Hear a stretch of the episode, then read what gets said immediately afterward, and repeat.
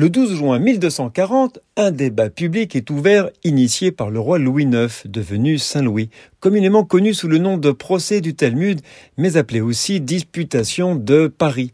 C'est un événement majeur de l'histoire des Juifs et de leur relation à la chrétienté. Le Talmud est un recueil de textes sacrés et de commentaires de la loi juive qui a été compilé en Babylonie entre les 3e et 5e siècles de notre ère. Le roi avait reçu des plaintes selon lesquelles le Talmud contenait des blasphèmes contre le christianisme et incitait à la haine des non-juifs. Tenu à l'instigation de Nicolas Donin, retenez bien ce nom, un ancien rabbin converti au christianisme. Côté juif, Yeriel de Paris, Yehuda ben David de Melun, Samuel ben Salomon et Moïse de Coucy.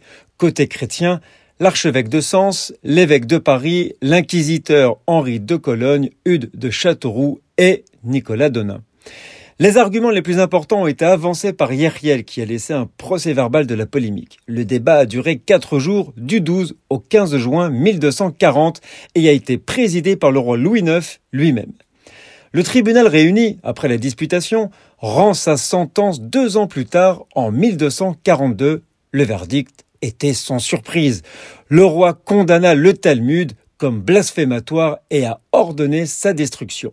C'est ainsi que 24 charrettes de livres hébreux et Talmud seront solennellement brûlées à Paris, sur la place de grève, actuellement place de l'Hôtel de Ville à Paris.